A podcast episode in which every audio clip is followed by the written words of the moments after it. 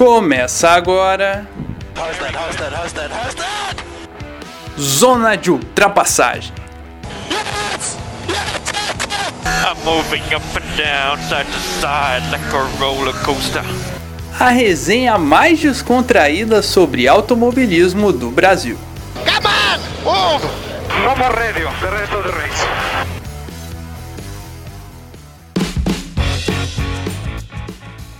Salve, salve! Muito bom dia, boa tarde, boa noite ou boa madrugada a você ligado aqui no Zona de Ultrapassagem.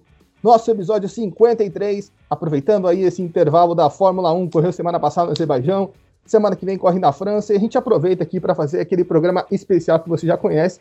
Hoje, muito especial, você já está lendo no título o que é, mas eu vou fingir que você não sabe para te fazer de trouxa e enganar você. Enfim, vamos começar aqui o nosso podcast com aqueles nossos recadinhos básicos de sempre. Siga a gente lá no Twitter, arroba Zona de Trapézio, no Instagram, arroba Zona de Ultrapassagem.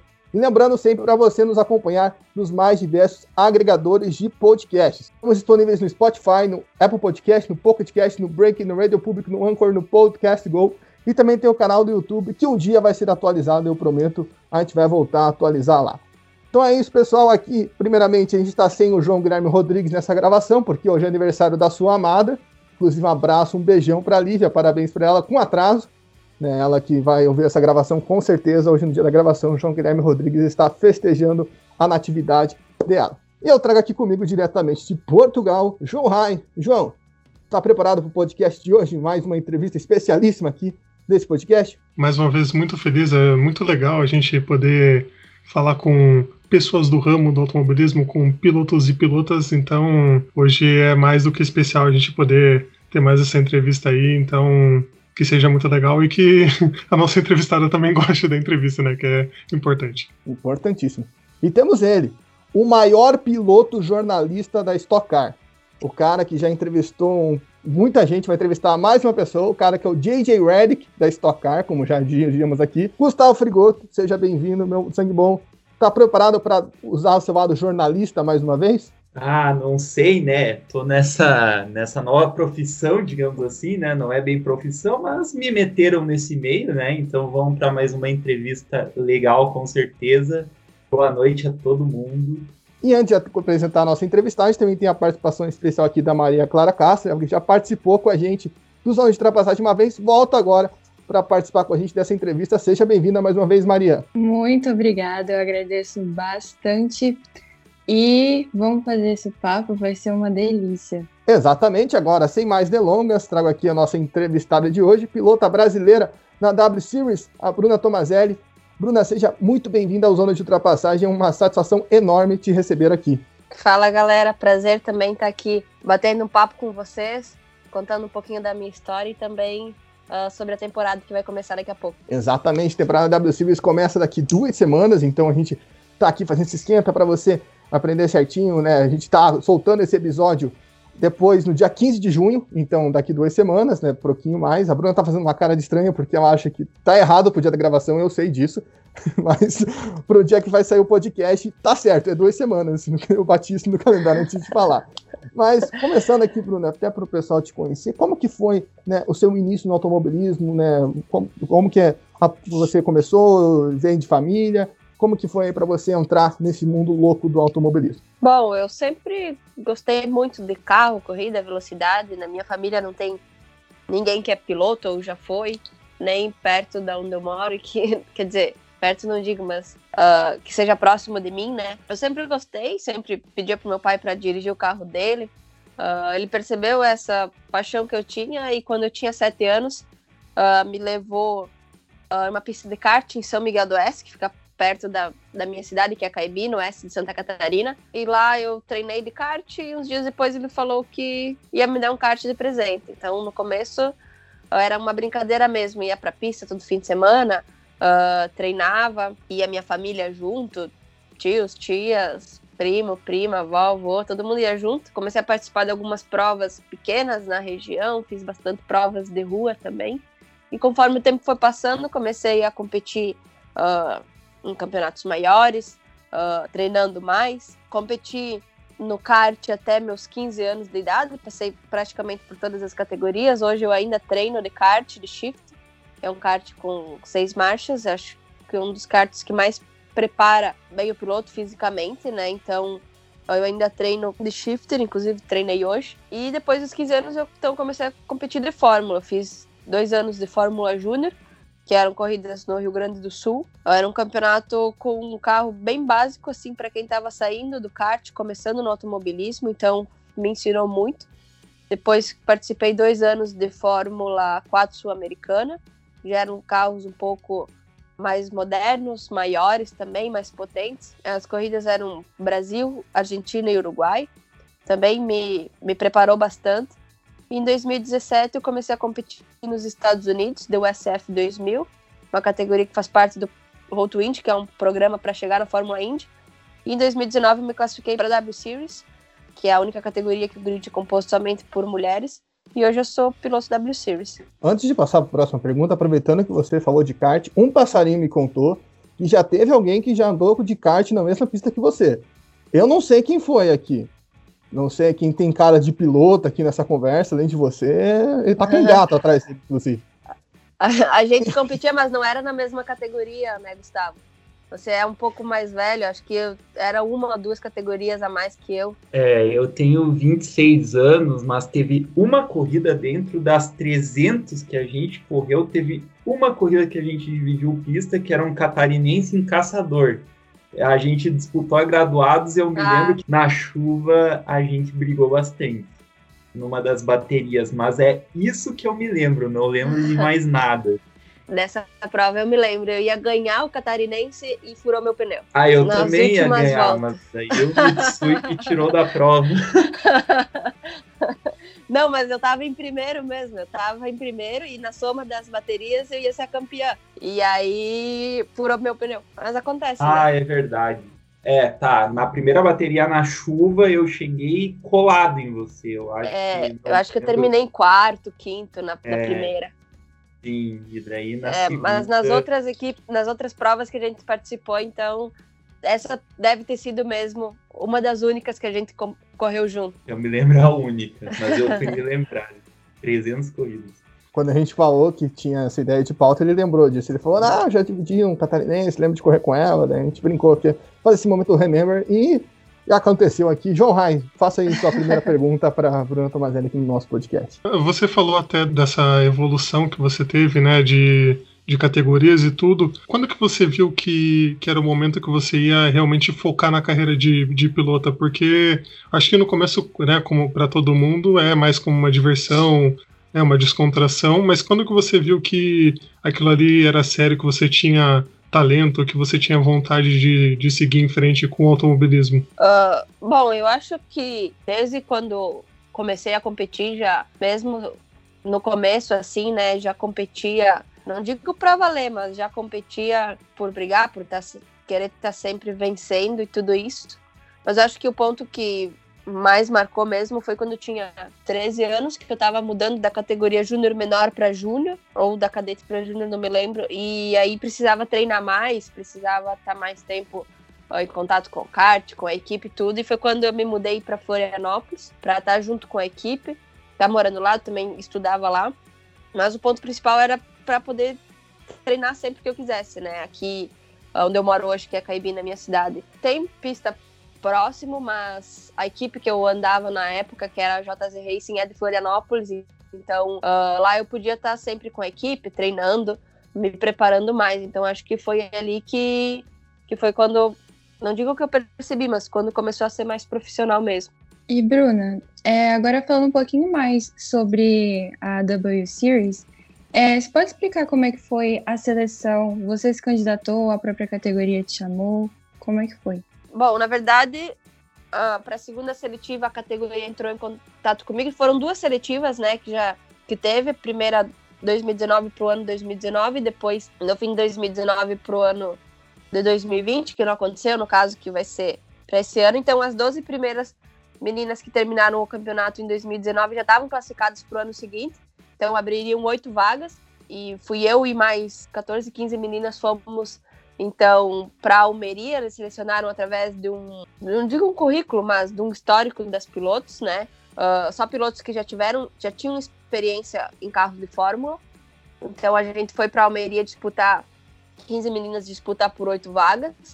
Uh, lá foram três dias de treino com o carro da W Series, com o carro de Fórmula 3, uh, bastante atividade de pista, fora de pista também. E eles avaliaram tudo lá, né? Eles avaliaram o trabalho, não só a melhor volta, mas também trabalho com o engenheiro, uh, a evolução da piloto nos, nos três dias, né? Para depois selecionar as classificadas e graças a Deus uh, eu fui selecionado. E como é que foi esse processo? Isso é uma coisa que na minha carreira, olha, já fiz bastante coisa no automobilismo, mas uma seletiva desse porte eu nunca participei. É, como é que foi exatamente esse processo? Qual que você sentiu que é a necessidade mais importante para você se dar bem numa seletiva dessa? Bom, eu acho que um dos fatores que eu consegui ir bem na seletiva W Series, eu já estava eu tava competindo antes, durante todo o ano de 2019 eu competi na USF 2000, que foi um ano bem competitivo, foi meu melhor ano na categoria. Então eu já estava andando, claro que a seletiva W Series que foi com os carros da categoria foram em carros de Fórmula 3, que eram carros um pouco mais fortes, mas está competindo numa categoria de nível alto, que é o SF, acho que me ajudou bem a chegar lá e estar tá preparada, né? Eu também vim me preparando bastante academia, porque eu sabia que ia participar da seletiva, óbvio, né? Uh, mas também Uh, vinha me preparando bastante e todo o contato, todo o trabalho que eu tive na USF 2000, acho que, que me ajudou bastante a chegar lá e tá, tá preparada para para seletiva, tá preparada para saber o que o que eu tinha que fazer, né? Toda a evolução, todos os dias era um carro que eu não conhecia, a pista que eu não conhecia, mas eu consegui evoluir bem durante todos os dias e consegui trabalhar também bem junto com o engenheiro uh, ah, para conseguir uh, em todos os todos os dias de treino lá, concluir para classificar. Bruna, você já citou, né, que essa seletiva era para o ano passado, né? né? Foi uma seletiva feita em 2019 para o ano passado, Isso. e ano pa passado a gente viveu aquele turbilhão, a gente ainda vive, né? Mas no ano passado a gente tinha muito mais incerteza para fazer as coisas. Hoje a gente faz as coisas correndo risco, vamos dizer assim, né? A gente faz, tenta fazer os protocolos, mas no começo a gente não fazia ideia de como né, lidar, né, de como iam acontecer as coisas, as corridas, os esportes, etc. Como que foi esse momento, né, que ali adiou, né, cancelou, suspendeu a temporada? O que que você sentiu? Você sentiu que podia dar errado sua participação? Como que foi aquele momento para você? Bom, acho que uh, eu tava, não digo tranquila, claro que, né, todo mundo queria competir, mas eles tinham avisado que a gente estaria já classificada para o próximo ano, então essa parte foi, foi tranquilo, mas claro que tava já ansiosa, né, para primeiro ano competindo na, na W Series e não teve, né? Mas eu tentei focar o máximo em me preparar, tive mais tempo de preparação, um ano e quase um ano e meio, né?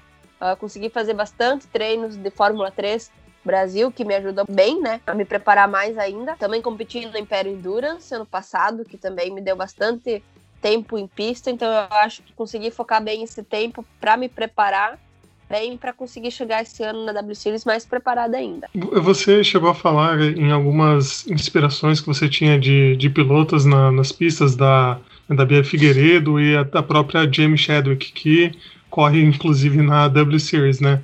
E você chegou já no, na seletiva ou quando você teve na Europa, né, para fazer os, os trabalhos da W Series, chegou a encontrar ela e chegou a ver ela correndo na pista? Porque acho que correr na pista ali também é, é diferente, né, de você ver o, o trabalho, né? É, na verdade eu tive contato na seletiva não, porque nós fomos só as, as pilotos que estavam participando da seletiva, estavam lá, mas eu já encontrei ela e todas as outras pilotos da W Series no começo do ano passado, quando a gente teve uma semana de trabalhos fora de pista junto com a categoria, e também esse ano, quando a gente teve a pré-temporada, a gente passou uma semana toda a equipe, todos os pilotos juntos, uh, treinando, então tive contato com ela, sim, tanto na pista como, como fora da pista, uh, com ela e com todos os outros pilotos. Nossa, que incrível! Fico imaginando como é que deve ter sido isso tudo, tipo, nossa, maravilhoso. Como mulher, assim, ver isso tudo acontecendo. Ai, é maravilhoso. E, Bruna, você teve, como você mesma disse, você teve bastante tempo, assim, né, para poder se preparar. Então, como é que assim, de fato, foi, foram os testes. é, a sua adaptação com o carro, você conseguiu perceber, talvez, esse todo esse treinamento que você fez sendo posto em prática? Quais foram as sua, suas avaliações em relação aos testes pré-temporada? Bom, os testes foram bem bons.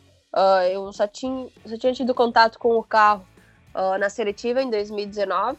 Então, eu acho que sim, toda a preparação que eu fiz, uh, os treinos de Fórmula 3, andar no Endurance, me, me ajudaram muito. Cheguei lá uh, já bem mais confiante com o carro e consegui me adaptar muito bem ao carro. Todos os dias de treino que a gente fez, eu consegui ir muito bem em todos eles. Claro que sempre evoluindo em todos, né?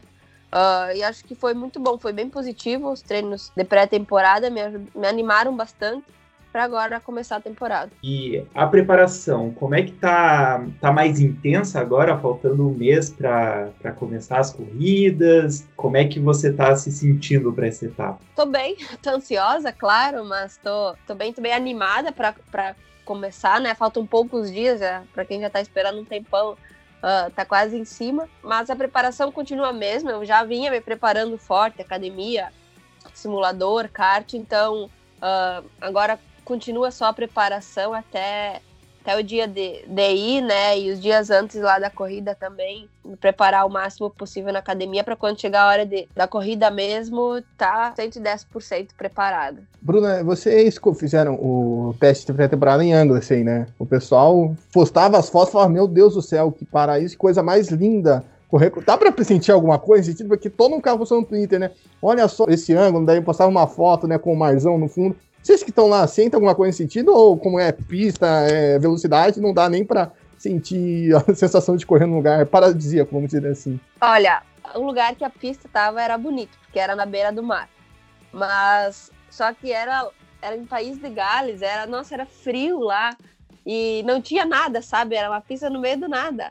Então acho que a única parte bonita que tinha lá era era a pista mesmo, toda a vista, todas aquelas fotos que eles postaram aquilo lá, era bonito mesmo, mas tirando aquilo não tinha muita coisa lá na lá onde a gente. Só que claro que era bacana, né? Tá lá, tá junto com a categoria.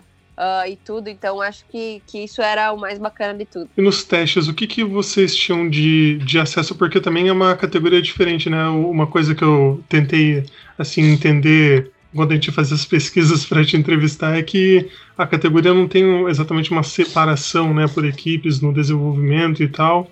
Ou, ou tem? Ou, ou, e o que, que vocês têm de acesso assim, de, tipo, de telemetria ou de dados do carro quando vocês fazem os treinos? É, na verdade a BC é diferente das outras, né? É uma equipe só que cuida de todos os carros. Então todos os carros são iguais, cada piloto tem um engenheiro, um mecânico. Uh, mas é tudo igual, mas a gente tem acertos no carro que a gente pode fazer e aí vai de piloto para piloto, né? Engenheiro, a conversa com, com tudo isso. Mas o resto é tudo igual para todo mundo. Mas a gente tem sim uh, informações de todas as pilotos, tem a telemetria de todas, tem fotos, vídeos uh, on-board de todas. Então, quando a gente vai para a pista, a gente consegue uh, ter acesso a tudo, né? Acho que isso é é muito bom, é diferente das outras, mas como é uma equipe que cuida só, é algo para ser igual para todo mundo, acho que isso é algo que tem que ter, né? Só uma curiosidade técnica agora, porque entrou em papo de piloto, né? O que, que dá para mudar no carro? O que, que você consegue acertar lá? A gente pode mexer bastante coisa até. A gente pode mexer barra, pode mexer asa, pode mexer cambagem. Tem várias coisas que a gente pode mexer. No primeiro ano não podia mexer. Ou mexia para uma ou não, ou mexia para todas ou não mexia. Então, esse ano, claro que não é tudo, né, que tu pode, mas essas coisas já fazem uma grande diferença. O Gustavo sabe, né? Então, a gente já podendo mexer isso e botar, mexer no carro como o piloto se sente melhor, já é algo muito bom para nós. Pode mexer em molas também. São quatro, cinco coisas que a gente pode mexer. Praticamente tudo isso que eu falei. E a telemetria compartilhada vê se esconde o jogo, não vai mostrar a tua melhor volta na primeira. Dá um jeito de excluir. Não, capaz. Uh, acho que isso ajuda muito. Me, nos testes de pré-temporada me ajudaram. Acho que agora para as corridas eu não, nunca competi em nenhuma das pistas que eu vou correr, que vai ter nessa temporada. Então eu acho que poder olhar a telemetria de todas vai ser algo que vai me ajudar muito. Já é algo que ajuda quando tu conhece a pista, quando tu já teve lá. Então, não conhecendo, claro que estou treinando simulador, estudando, mas não é a mesma coisa do que tá lá. Então, chegar lá e poder olhar a telemetria, on-board de todas as outras vai me ajudar muito, com certeza. E Bruna, é, uma curiosidade que eu tenho é o seguinte: o engenheiro que te acompanhou nos testes é o mesmo que vai te acompanhar nessa primeira etapa da Áustria? Eu não sei te dizer. Uh, foi uma engenheira que trabalhou comigo lá. Uh, foi muito legal, porque primeira vez que trabalhei com uma engenheira mulher e ela era muito boa, tinha bastante experiência em fórmulas, não no carro da W Series, mas em fórmula ela então ela me ajudou bastante. A gente conseguiu trabalhar bem juntas, evoluir juntas mas não sei dizer se vai ser a mesma que vai continuar para a temporada ou se eles vão sortear ou o que vai ser porque eles não falaram para mim. Ô Bruna, uma coisa você citou aí essa questão de mulheres, né? Você falou que trabalha como engenheira e a gente sabe, né, que a WSUS tem essa essa questão importante, né, de um grid inteiro feminino. Por muito tempo, né, tinha essa discussão se era necessário uma categoria inteiramente feminina, se não dava para mesclar, e a gente sabe que o espaço muitas vezes é pequeno. Você pega, por exemplo, uma aqui no Brasil, Gustavo pode até me corrigir, mas você pega ali Stock Car, Stock Light Truck, você só tem a Débora Rodrigues nas principais categorias do Brasil. Eu não me recordo se no Enduro se tem alguém além de você, né, que você competia no passado, de alguma outra mulher. Você vê como necessário mesmo a, a W Silver ser criada, né, do jeito que está sendo nesse terceiro ano, né, já que no passado não teve, mas começou em 2019. Como que você vê todo esse trabalho que vem sendo feito aí para vocês, né, para vocês terem espaço, né, para as mulheres terem espaço dentro do automobilismo? Eu acho que a W Series foi sim uma e é ainda uma grande uh, iniciativa para as pessoas verem que existe sim pilotos mulheres em todo o mundo para mostrar a nossa capacidade, né? A W Series já teve, acredito que esse ano correndo junto com a Fórmula 1 vai ter uma visibilidade muito maior ainda. Uh, acredito que vai ser um ano bem competitivo pelas pilotos que estão lá correndo, uh, experiência de todas elas, capacidade. Eu acho que isso é muito bom para mostrar para todo mundo o quão capaz a gente é, né? E acho que não só W Series, mas também outras iniciativas como o FIA Rising Star Girls on Track, quem sabe outras que ainda vão surgir. Acho que todas essas iniciativas que ajudam e fazem com que tenha cada vez mais mulheres participando do esporte. É, você falou da W Series correndo com a Fórmula 1 e do FIA Girls on Track, que são duas coisas também muito importantes, mais ou menos relacionadas, que um né, traz a visibilidade por ser a Fórmula 1, obviamente, e, e o outro por, por dar essa preparação, né, essa estrutura que muitas vezes falta para para as pilotas. Você acha que essa visibilidade, porque também a gente vê a Fórmula 2, a Fórmula 3 já correndo junto, e o que você acha que pode acrescentar, assim, de tanto de. Que agora o ruim é da pandemia, né? Porque você não tem esse contato, mas você acha que vai ter mais contato entre as categorias, vai ter mais essa troca de, de conhecimentos? Com, com essa junção, né, com esses finais de semana juntos. E sobre o Girls on Track, se existiu alguma coisa parecida na W Series dessa, dessa preparação além das pistas também que, que as meninas tiveram, né, de psicológico, de saber lidar com, com a mídia, essas coisas, se, se teve alguma coisa assim nesse sentido também para vocês. Bom, eu acho que a W Series correndo junto com o fim de semana que a Fórmula 1 e também como vai ter Fórmula 2 e Fórmula 3 em alguns fins de semana junto, acho que é algo sim que pelo menos faz com que as outras equipes também vejam a gente, né? Eu acho que já era algo que era bastante visto no primeiro ano, mesmo correndo com outras categorias. Foi junto com a DTM uh, no primeiro ano, acho que agora vai ser mais ainda, correndo junto com a Fórmula 1 e essas outras categorias. Sim, a gente teve, tanto na seletiva como agora, como na, no começo de 2020, quando a gente se encontrou, teve bastante preparação de mídia, bastante preparação física também, para eles ver como cada piloto tá.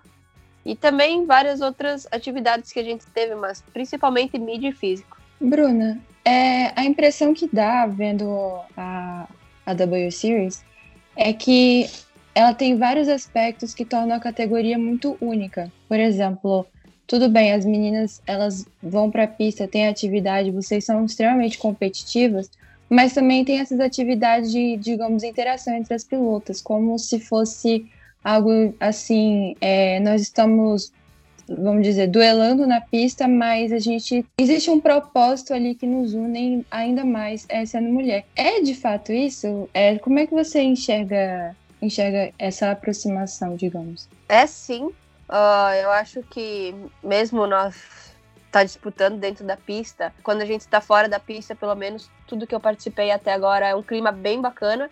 Todos os pilotos, não digo se ajudam, né, mas todos os pilotos estão, como você falou, estão lá porque para tentar buscar que tenha cada vez mais mulheres participando do esporte. Então eu acho que se a gente não se ajudar, se a gente não for amigas, né, na única categoria que é só de mulheres no mundo que existe não, não teria sentido, né? Então, eu acho que a gente faz na pista, mostra o que tem que ser feito, né? A gente consegue, a gente disputa, claro, mas fora da pista, todo mundo é um, é um clima bem, bem bacana entre todo mundo. Então, como é que como é que foi essa luta agora mudando um pouco de assunto, porque isso é muito importante também entre pilotos a gente falar como é que foi para você a questão dos patrocínios? Como é que tá a luta para conseguir é, talvez mais aporte? Porque a gente sabe que a gente está numa questão complicada de patrocínios, né? Eu estou bastante na luta até por causa dessa pandemia. Algumas empresas no fim dizem não, tá cada vez mais difícil conseguir.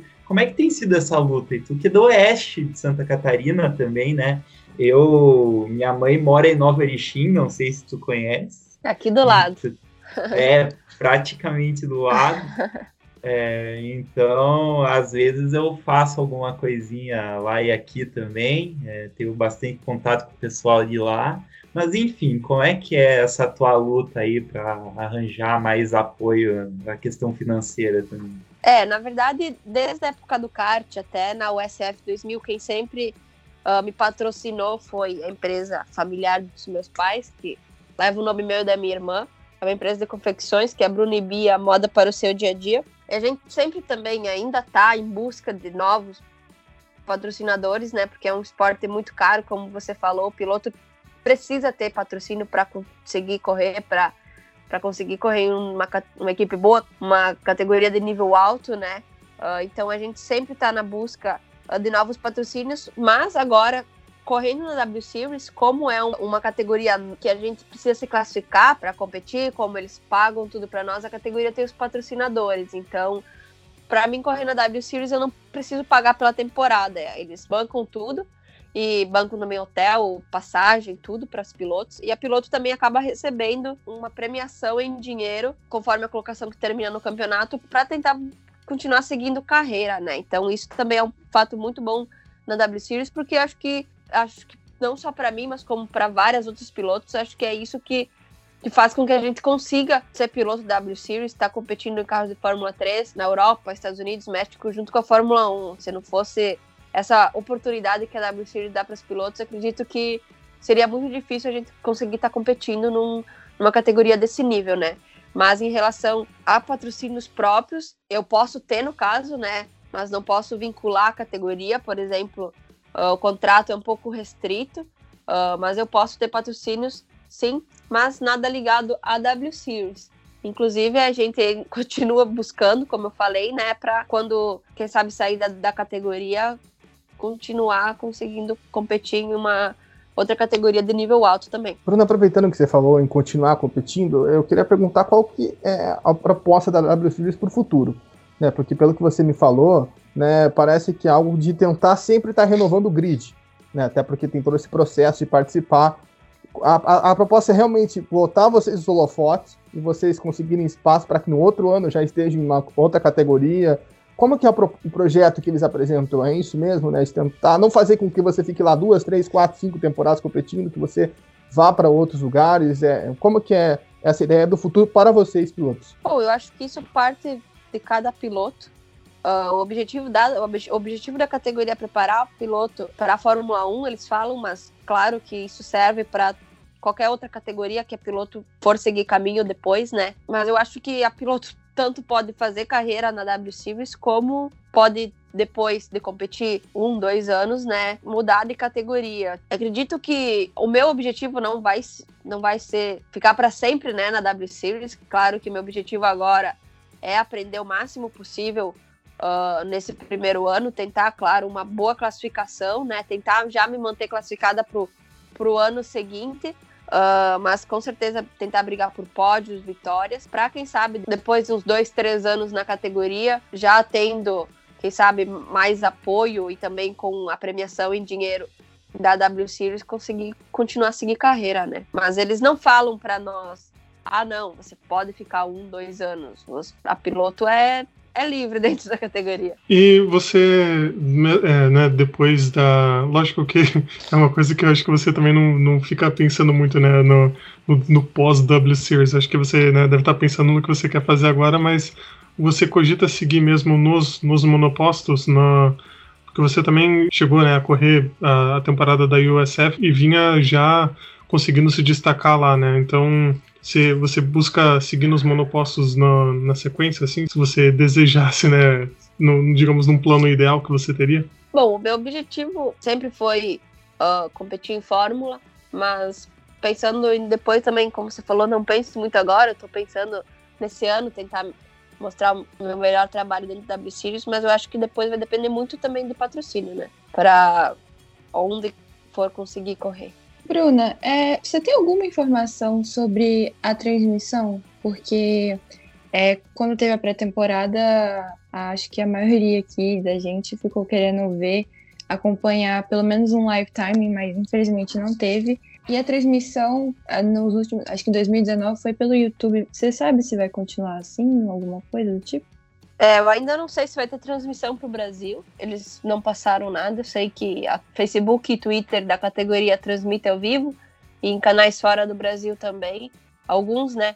Uh, mas acho que pelas redes sociais vai ser possível acompanhar sim. Mas aqui no Brasil, se algum canal vai transmitir, não sei. A ESPN no primeiro ano transmitiu uma corrida ao vivo e também reprisava algo, as outras. Mas eu também estou torcendo para que algum canal passe as corridas aqui no Brasil para o povo poder assistir e torcer mais. Antes de fazer o Gustavo fazer a pergunta dele, eu, eu, recebi uma informação, eu tenho que averiguar, que no, na F1 TV vai poder acompanhar. Então quem tem F1 TV vai poder acompanhar as provas. Eu não tenho certeza se vai ser ao vivo ou se vai ser reprisado.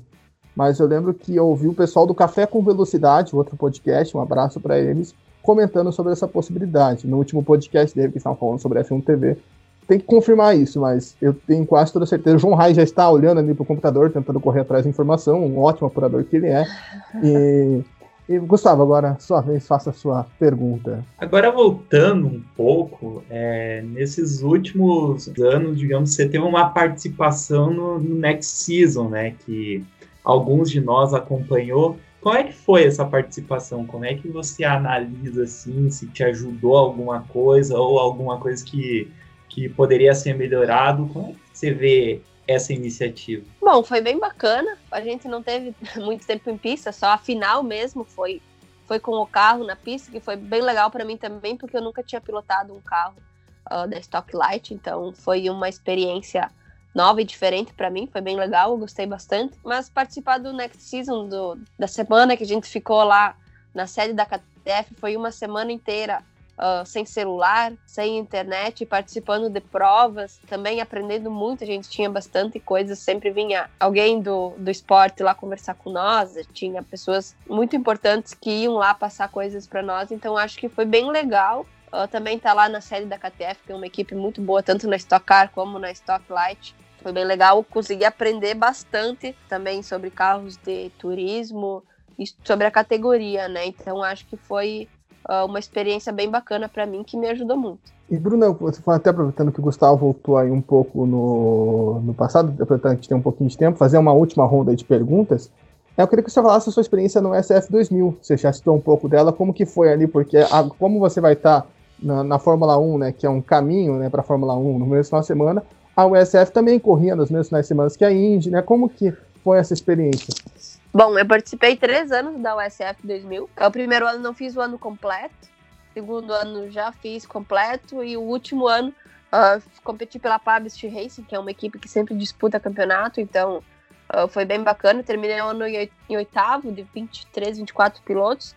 Terminei quase todas as corridas no top 10, então foi um ano bem bacana uh, bem competitiva, é a categoria e faz parte do Road to Indy, então a gente estava sempre junto no mesmo fim de semana que a Fórmula Indy, a gente tinha várias atividades fora de pista que os pilotos de Fórmula Indy tinham, isso como uma forma de preparar também o piloto, não só porque a gente vai ter dentro da pista, mas para outras atividades, tinha a sessão de autógrafo, a gente ficava bem próximo uh, a todo mundo que estava lá para assistindo, para assistir a Fórmula Indy também uh, interagia muito com nós, então Uh, foi muito bacana. E acho que a, a categoria também me ensinou bastante, né? Para conseguir me classificar na, na W Series. Eram corridas que sempre tinha mais de 20 pilotos competindo, era muito competitivo. Então, uh, eu acho que eu consegui aprender bastante em todos os anos lá na, na USF 2000.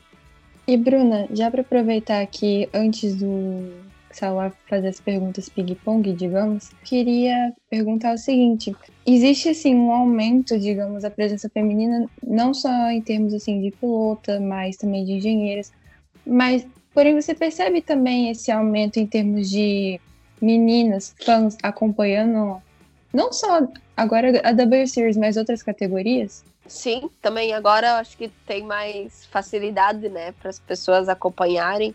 A internet consegue ver praticamente tudo, mas eu vejo bastante, acho que agora ainda mais Instagrams que são gerenciados por mulheres, Instagrams só sobre mulheres e automobilismo, né? Vários sites também, uh, canais. Já fui entrevistada também por várias mulheres que é muito bacana também. Então eu acho que que não só nas pistas, pilotos, engenheiras, mas também todo esse trabalho fora também está aumentando. Eu acho que isso é muito bacana, né? A gente vê que tem outras mulheres que se interessam, que sabem tudo sobre automobilismo, conversar, uh, ter entrevista com elas é sempre muito legal para nós. Deixa eu fazer uma última pergunta, então. Outra coisa que eu não tive experiência na minha carreira de correr fora, por exemplo é, qual você acha que é a principal dificuldade de correr fora e se você se adapta bem a outras culturas e qual foi a cultura, o país ou lugar que você esteve correndo que você falou, vixe, eu tô tendo dificuldade aqui. Você já citou o país de Gales, que, que teve a experiência, mas conta um pouco pra gente sobre isso. Bom, eu acho que pelo fato de estar correndo em outro país não é o problema, acho que isso pelo menos eu consegui me adaptar muito bem com todas as equipes que eu trabalhei, né? Com toda a categoria também. Competi nos Estados Unidos, acho que todas as categorias, carros que eu competi, eu acho que o. A, não digo a dificuldade, mas no começo um pouco assim, mais é adaptação com o carro, não tanto com a cultura, né? Mas mais com o carro, que é o que a gente vai para fazer, né? Então, acho que até tu conseguir se adaptar, saber como funciona tudo, acho que isso é um a maior dificuldade, mas acho que quando foi quando eu comecei a competir, saindo, que foi aqui no Brasil também, né? Saindo do kart, depois participei de Fórmula Júnior, depois quando fui para Fórmula 4, que aí o carro já era um pouco mais potente, um pouco maior, acho que aí teve, tive um pouquinho maior, mais dificuldade da adaptação com o carro, mas depois que pega o jeito, depois de alguns treinos, fica bem mais tranquilo, né? Também eu competi no Bahrein, acho que foi em 2015, 2016, na MRF. Uh, lá foi o lugar mais longe, mais diferente. Eu competi junto com o Mick Schumacher, tinha vários pilotos muito bons competindo, então foi uma das corridas que eu tive um pouco mais de dificuldade também. Peguei o carro, era só treino, corrida, né? Não tive contato com o carro antes, nada, então Uh, mas foi um prazer enorme estar lá competindo. Hoje eu assisto os pilotos na Fórmula 2 e falo, ah, não, esse dali estava competindo junto lá uh, na, na MRF. Então eu acho que sempre é um grande aprendizado, tudo, né? É isso, então, só para fazer o serviço aqui da W Series, o Sérgio Milani mandou aqui, eu perguntei correndo no grupo do WhatsApp, ele falou que sim, e que segundo ele, havia uma TV em negociação. Então, vamos aguardar aí, ia ser muito legal realmente se passasse na TV a Maria é uma pessoa que ela odeia ver coisas no computador, ela já me confessou isso anteriormente, e, fica muito na guarda de ver as coisas na televisão para não ter que ficar trocando entre Twitter, transmissão e painel, e etc. Ela, ela tá confirmando. Eu também sou assim, eu prefiro colocar na TV e embora. Ah, é bem mais fácil, né? Isso aí, pessoal. Segunda-feira, dia 14, um dia antes desse episódio ir ao ar, a W Series em seu site postou uma relação de canais né, que adquiriram os direitos de transmissão ao redor do mundo. E no Brasil está colocado que o Grupo Globo, ou seja, a Globosat, adquiriu os direitos para transmitir a W Series no Brasil. Então, com isso, a nossa expectativa é que a categoria seja transmitida pelo Sport TV, para a gente poder assistir, né, poder dar uma calma aí para Maria e também para mim, para o pessoal que é mais Team TV do que Team Streaming. Então, uma notícia sensacional. O canal ainda não confirmou a transmissão da categoria, mas a WCB já deu esse spoiler aí pra gente. Então, segue o programa, ainda tem muita coisa legal, mas essa notícia eu não podia deixar passar. Bem mais fácil também, pessoal. É mais fácil explicar, né? Vai lá pedir pra família. Não entende nada. Como que faz pra ver? Um outro só botar no canal, então tá tranquilo. Só passando o serviço da W Series, Bruna, me corrija se eu estiver errado. São 18 pilotos, né? De vários países do mundo, né? Eu tô contando aqui, espero que meus cálculos estejam corretos.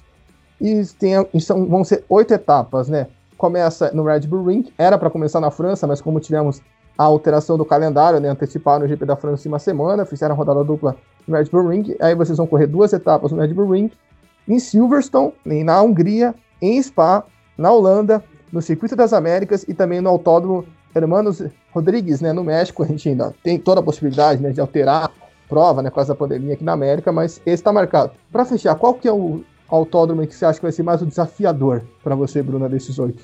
É o que você pensa?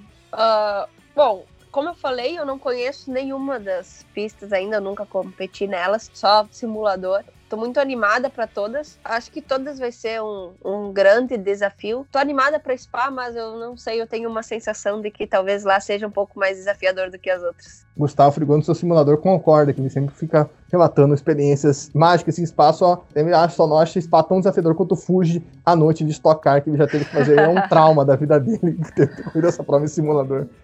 Pá na minha vida é só relaxamento. Só. então, Bruna, Ricardo Maurício não escapou, Felipe Drogovic não escapou, e você também não vai escapar do nosso ping-pong. Eu vou fingir que eu tô botando uma vinheta de ping-pong agora, porque eu acredito podcast, mas tem o nosso ping-pong, perguntinha rápida, uma palavrinha ali a resposta, jogo rápido, jogo curto. Qual é o seu maior ídolo no automobilismo? Ayrton Senna. Quem foi o maior da história do automobilismo? Ayrton Senna. Ótimo, tá valendo.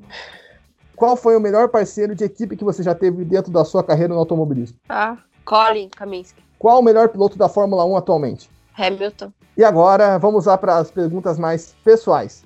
Qual time que você torce? Grêmio. Qual o melhor sabor de tererê? Limão. Não sei, foi o Gustavo que colocou isso aqui com a coisa dele.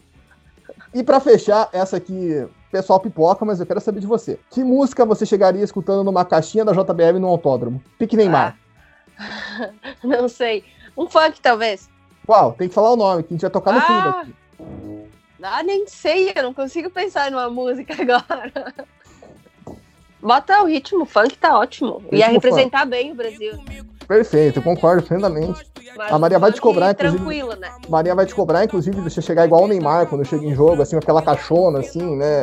Andando pelo, por spa lá, spa que você tá achando que vai ser complicado, a gente vai guardar essa cena. viu? Tomando um tererê. Tomando tererê, ouvindo, é, e com a camisa do Grêmio, né? Já tem um fã, é perfeito, Claro, ó. claro. Cabelinho na régua. já tá dentro da mala. Veneno, com o cabelinho na égua e com a camisa do Grêmio. Então, ó, no veneno com a camisa, com o cabelinho na régua é a camisa do Grêmio. Pronto, já tem funk, ó. Fechou. Então é isso, pessoal. Mas esse momento palhaçada aqui, a gente fecha essa edição do Zona de Ultrapassagem, mais que especial, né? Nosso podcast 53, recebendo a Bruna Tomazelli. Uma entrevista marcante e especialíssima. Antes de agradecer ela, queria agradecer o pessoal que participou. João Rai, direto de Portugal, vai estar mais perto do que a gente na, durante as corridas da Bruna, só não vai correr em Portugal, porque a Fórmula 1 já passou por Portugal. Obrigado, João, pela sua participação aqui no Zona de Ultrapassagem. Pois é, tô perto, mas não por muito tempo, então não vou, não vou poder nem cogitar viajar para ver uma etapa da W Series, né? Porque logo estarei de volta para o Brasil. Mas foi muito legal gravar com a Bruna, foi né, muito interessante ver toda a experiência dela e desejo toda a sorte também para ela nessa temporada, que ela possa aproveitar bastante, que seja muito legal e, e que consiga aí trazer bons resultados para 2021, que né, eu acho que já deve estar ansiosa de ter ficado um ano esperando para correr a categoria, então que dê tudo certo. Faltou uma pergunta ping-pong, obrigado, João, agora que me toquei. Bruna, qual foi o melhor piloto da Stock Car Podcaster que já te entrevistou? Gustavo Frigoto. É isso aí, Gustavo Frigoto, muito obrigado pela sua participação aqui mais uma vez no Ultrapassagem. Seu destaque não, você sempre ama quando eu faço essa pergunta, né? Ó, todo mundo respondeu você, Ricardo Maurício, Felipe Drogovic. Tua carreira de jornalista tá com tudo, hein, cara? Não, é que olhem com essa cara o que, que eu vou falar agora. Pelo menos a Bruna foi mais incisiva, assim. É que os outros não tinham entendido a pergunta, né? O Ricardo Maurício ficou, ah, como assim, novato? Ah, por que será, né, Salaf? Por que será? Mas obrigado, Gustavo, pela sua participação mais uma vez aqui. Mais uma vez, explorando o seu lado jornalístico, né? E boa sorte, né? Semana que vem você não vai estar aqui no podcast com a gente, porque você vai ter a prova em Velocitar. Mas, desde já, boa sorte para você, Frigoto. Muito obrigado, muito obrigado, gente, pela entrevista. Gabriel, João, Maria, muito obrigado, Bruna. Fazia muito tempo que a gente não se via. E também, qualquer coisa, a gente está precisando de pilota na Light. É, é, pilotos, mas enfim, piloto seria legal também, até porque a gente está precisando, porque estoque, estoque light, sprint é que são os degraus para estoque, principalmente não tem mulheres pilotos, então isso é complicadíssimo. A gente precisa da representatividade que você acelera também, né? Então, na nossa equipe tem esse convite, é, tá de portas abertas se precisar aí, é, dependendo também, acelera na W Series. É, e é isso aí, gente. Muito obrigado. Tá vendo? O Gustavo Frigota cada dia se surpreende. Agora o cara virou chefe de equipe, é o Toto Wolff aqui já, basicamente, né? Já tá. O pessoal vai ouvir o podcast e falar: pronto, Gustavo, agora estamos ao seu dispor. Maria, muito obrigado. Mais uma participação sua aqui no Zona de Ultrapassagem. Seja sempre bem-vindo. Eu que agradeço, eu amei esse convite. Estar aqui é uma delícia.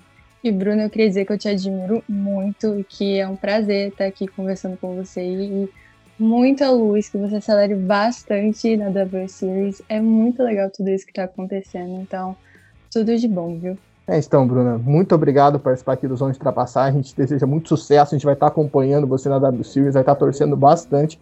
Você pode contar conosco quando quiser aqui, vir falar, vir dar as cornetadas, igual o Gustavo faz no Stock Car. Se quiser mandar um áudio desabafando, pode ficar à vontade.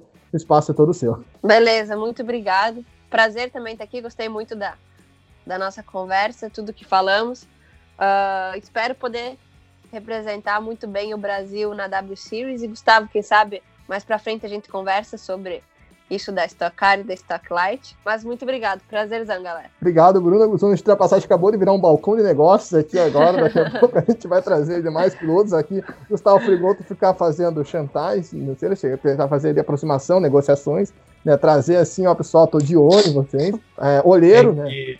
É que a equipe Arroz com Feijão é assim, né? Eu sou meio que o scout de talento da equipe, né? Meu chefe de equipe tem muita coisa ao mesmo tempo para fazer. Eu acabo ajudando um monte de coisa, eu tento patrocínio, eu tento ver com os outros pilotos se eles querem andar ou não, eu tento convencer a galera, enfim. Resumindo, daqui a pouco o Gustavo vai estar fazendo um monte de guri, guri a vir dar entrevista aqui no Zona de Ultrapassagem para ele avaliar, né? Já fazer entrevista, é uma entrevista de emprego aqui também. Fique na guarda, esse momento chegará. Então, muito obrigado a você que acompanhou aqui a gente no Zona de Ultrapassagem 53. E semana que vem a gente volta. Semana que vem tem o GP da França. Ah, agora eu vou ter que fazer, gente. É tradição que no, no Zona de Ultrapassagem todo mundo vai ter que fazer aqui os quatro. E eu, pode do GP da França. Vamos lá. Gustavo Frigoto, sem titubear. Caramba, sem titubear? Eu acho que o Hamilton vai, vai ganhar essa, porque a Mercedes é, é muito boa na França. É, em segundo, acho que o Verstappen também vai com uma pulga atrás da orelha, tem finished business aí. E em terceiro, o Pérez. Maria Clara Castro, seu pódio na França, qual vai ser? Jesus. Oh, sei lá, Verstappen, Hamilton e Pérez. João Rai. Eu vou com o Gustavo, vou de Hamilton para dar uma emoçãozinha aí no, no campeonato. Verstappen em segundo e Pérez em terceiro. Bruna Tomazelli, seu pódio para a França, qual é o seu bolão aí? Eu acho que Hamilton vai ganhar também. Depois Verstappen, quem sabe Ferrari em terceiro com Leclerc. Eu também vou colocar o Hamilton em primeiro, o segundo vai ser o Verstappen, e terceiro eu vou colocar o Lando Norris. Vou ser surpreendente aqui e vou fazer uma aposta ousada, até porque a corrida em Paul Ricard sempre merece grandes emoções. Enfim, é isso, pessoal. Lembra de seguir a gente no Twitter, arroba de Trapézio, Instagram, arroba de ouvir a gente, divulgar essa entrevista, pessoal que quer saber mais sobre a W Series, está bem explicadinho aqui. E daqui a pouco tem o bloco 2 falando sobre a Indy. Então fique ligado, até já!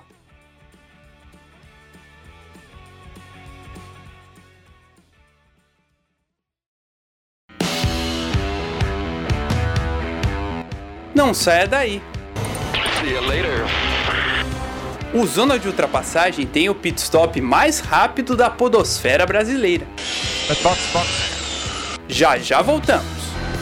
Remember to drink. TV, remember to drink.